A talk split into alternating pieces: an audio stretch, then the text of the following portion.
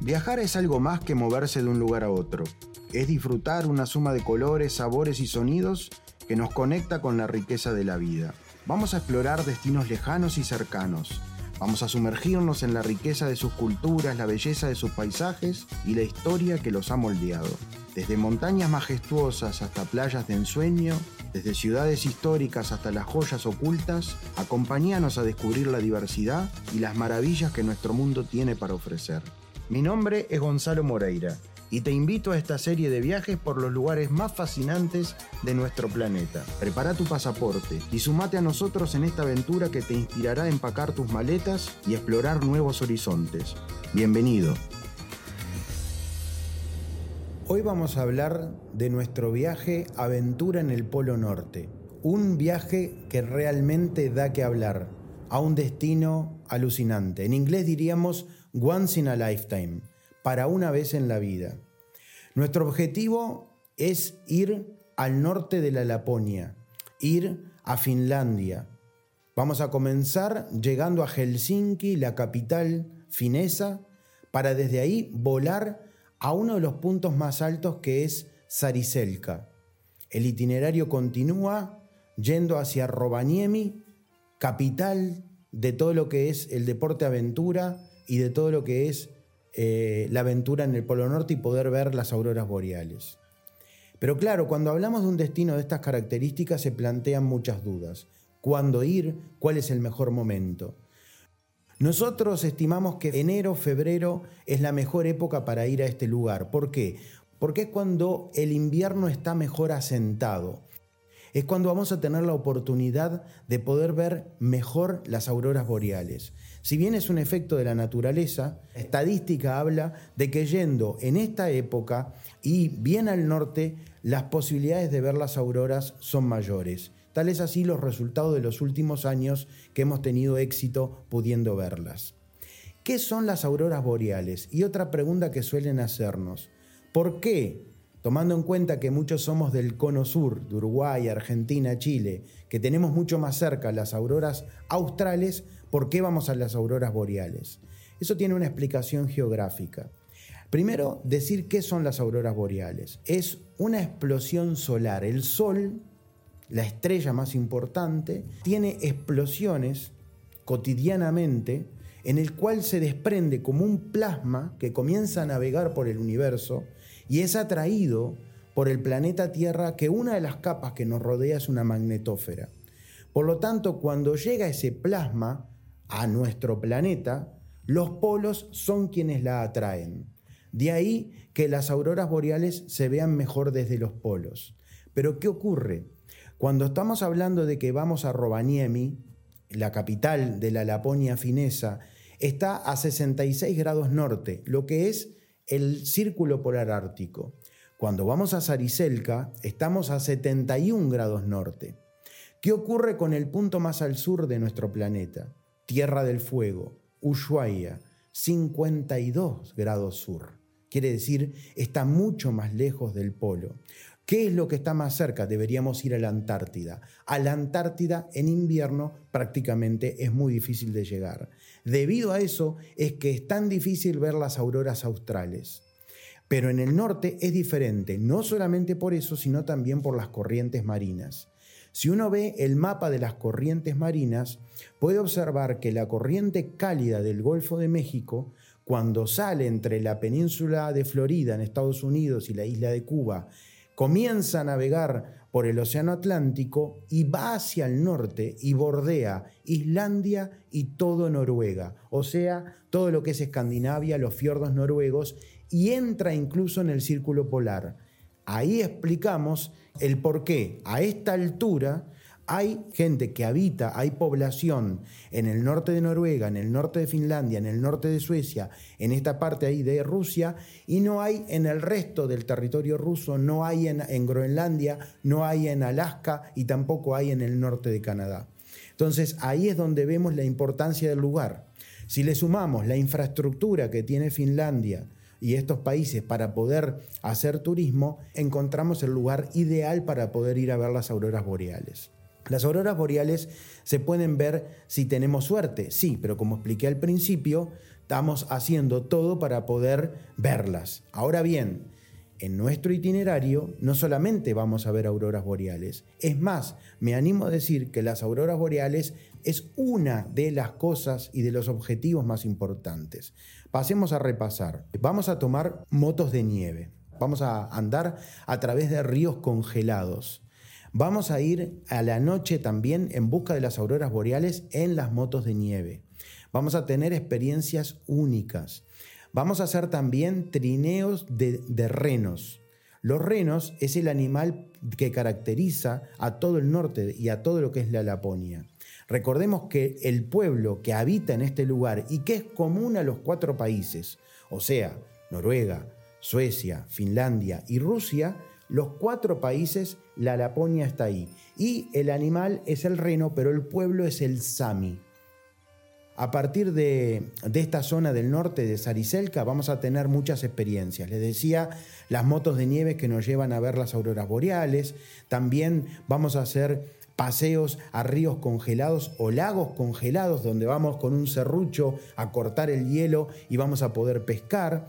Vamos a ver un paisaje de conífera donde están los abedules, precisamente las coníferas, todo lo que eso que realmente todo vestido de blanco. Y desde nuestro hotel, que son cabañas de lujo que tienen vidrio y que nos permiten desde nuestra habitación, pero en particularmente desde nuestra cama, poder observar las auroras boreales. Los vidrios están templados con un eh, sistema especial. Tenés un aparatito en el medio de la cabaña donde podés apretar para descongelar la parte del vidrio, entonces en pocos minutos se descongela y tenés a cualquier hora de la noche, a cualquier hora del día, tenés la posibilidad de poder verlas. Y ustedes me dirán, bueno, pero tendría que comprarme ropa especial para ir a este viaje, etcétera. No, nosotros le organizamos todo. Les damos un mono como una especie de mameluco, le damos las botas, las bufandas, le damos los, los sombreros, los gorros, este, las orejeras, todo para que ustedes puedan visitar de una, de una manera este, tranquila y disfrutar de este lugar. Porque como siempre se dice, no es, que, eh, no es que uno esté pasando frío o no pasando frío, es estar con la vestimenta adecuada en el lugar adecuado. Sariselka entonces es el lugar donde podemos ver las auroras boreales, pero no solamente ahí, pero también las podemos ver en Rovaniemi. Pero la ruta que va de Sariselka a Rovaniemi, o sea, de norte a sur, es alucinante, ríos congelados, los bosques, todo en blanco.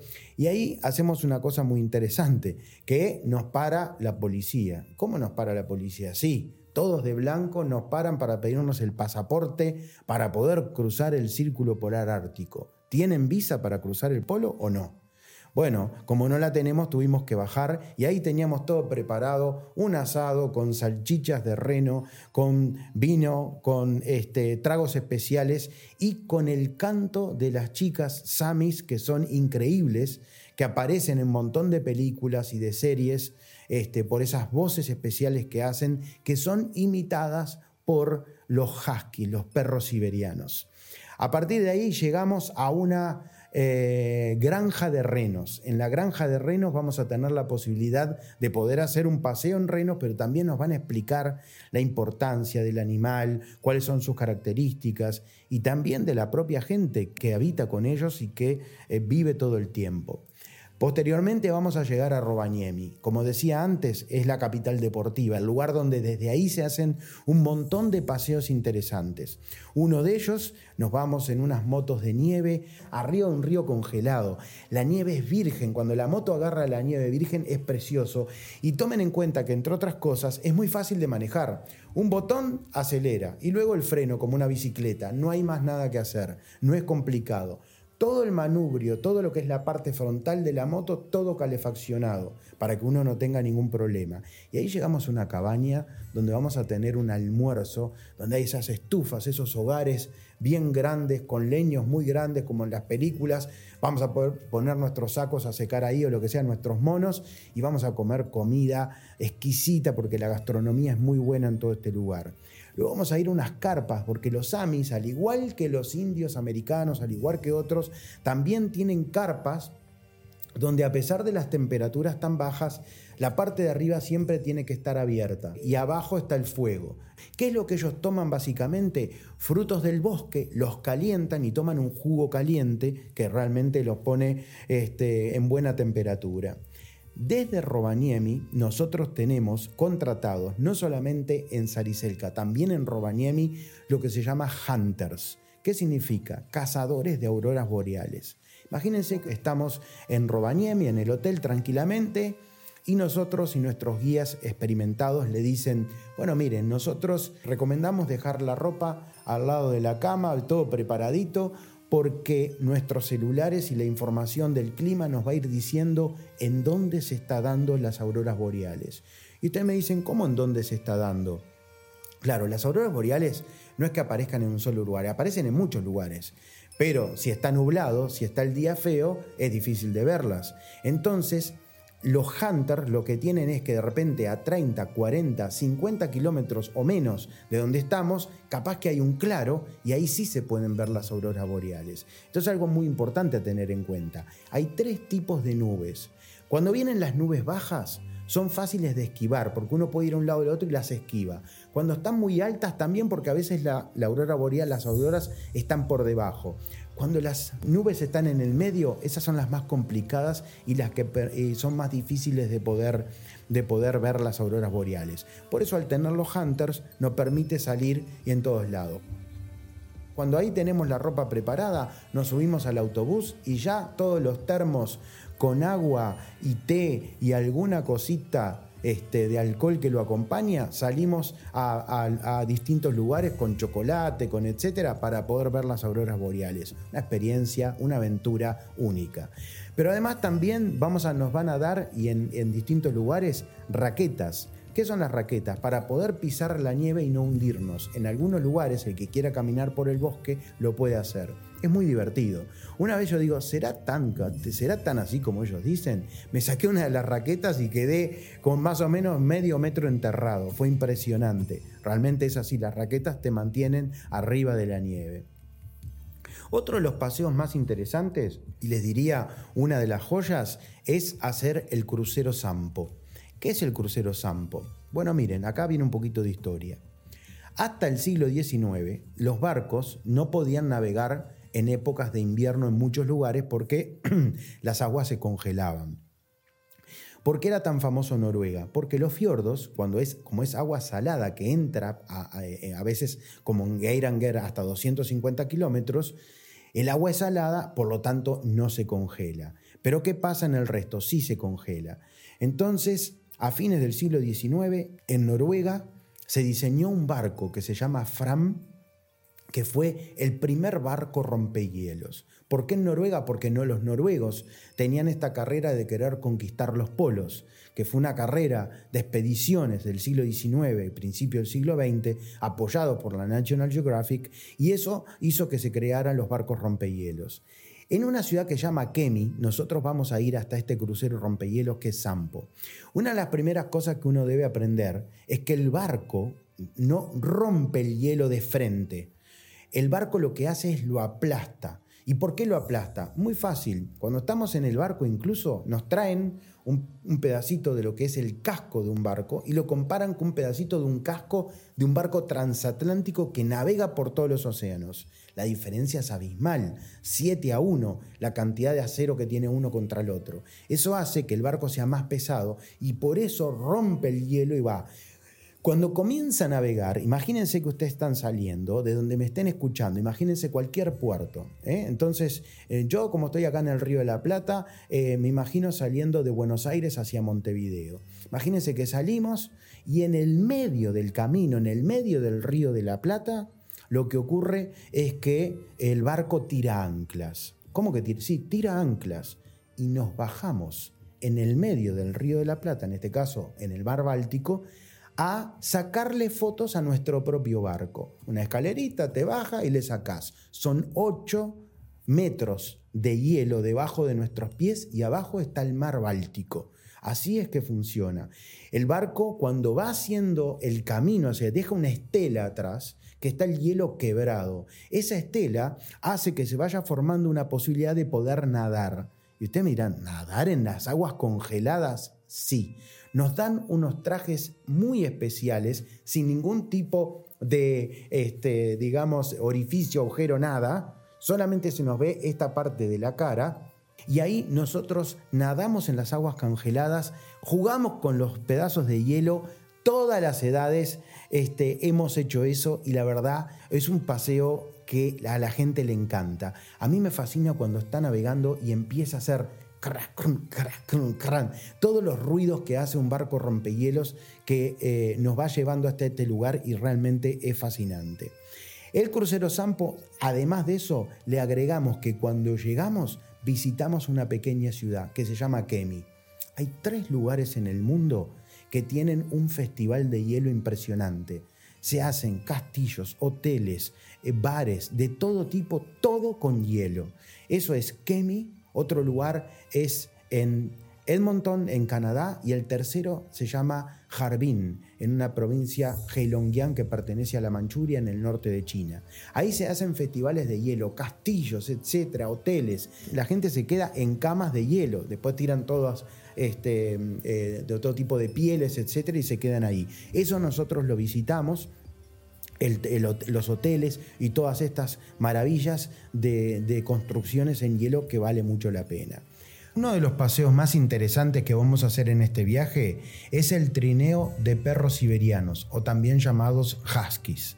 Y una cosa que hay que tener en cuenta, no es un paseo que es la vueltita del caballo del pueblo, no, no, no, es realmente por una hora vamos a estar haciendo trineos de perros donde nosotros mismos vamos a ser los choferes y vamos a ir en dos partes. En unas pieles que está abajo, una persona puede sentarse y el otro va parado atrás dirigiendo. Va a haber un guía que es el que va a tirar y es el que va a ir adelante y vamos a ir yendo durante todo el camino entre el bosque. El año pasado nos tocó un metro y medio de nieve mientras nosotros surcábamos todo ese lugar. Es realmente interesante. También es realmente interesante ver cómo funciona. La líder de la manada es una hembra que va adelante. Ella es la que marca el camino. Y después, atrás, van los machos más fuertes, eh, que son los que tiran y hacen el esfuerzo mayor. Obviamente que después el que marca todo es el guía, que va adelante de todo y que nos enseña algunas señales de parar, de seguir adelante, de frenar. Y tú tenés eh, el que va parado tiene como una maderita que vos lo que haces es frenar cuando él te dice que frene. Realmente los perros además no te pueden llamar la atención cuando vos vas pasando y tenés nieve a tu alrededor que de repente agarren y le pongan un mordisco a la nieve. Eso es porque la transforman en agua porque tienen sed. Ellos les encanta cuando incluso no vienen pasajeros, no hay turistas, no hay gente, ellos tienen que salir con ellos a dar una vuelta porque los necesitan, necesitan salir y correr, necesitan hacer todo esto. Bueno, esto es lo que nosotros vamos a hacer durante uno de los paseos más interesantes, que es el trineo de perros siberianos. Robaniemi además tiene un espíritu especial, porque en Robaniemi es donde surgió la leyenda de Santa Claus. Y ahí está la casa de Papá Noel, donde se encuentra a pocos kilómetros de Robaniemi.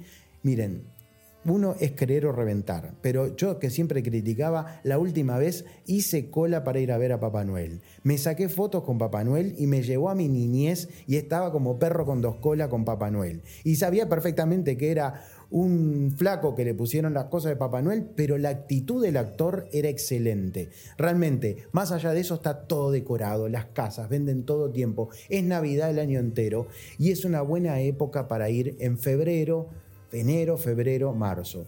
Mucha gente también nos consulta y nos dicen, Gonzalo, ¿por qué no nos organizan también para Navidad, para fin de año, que sería espectacular?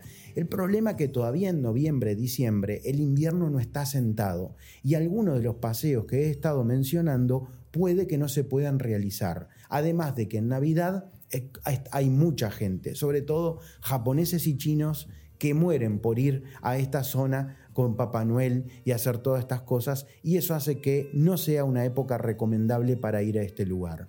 Así que Robaniemi, todo lo que es esto, pero no termina ahí. Vamos a hacer dos cosas más. Una, a mí me gusta muchísimo.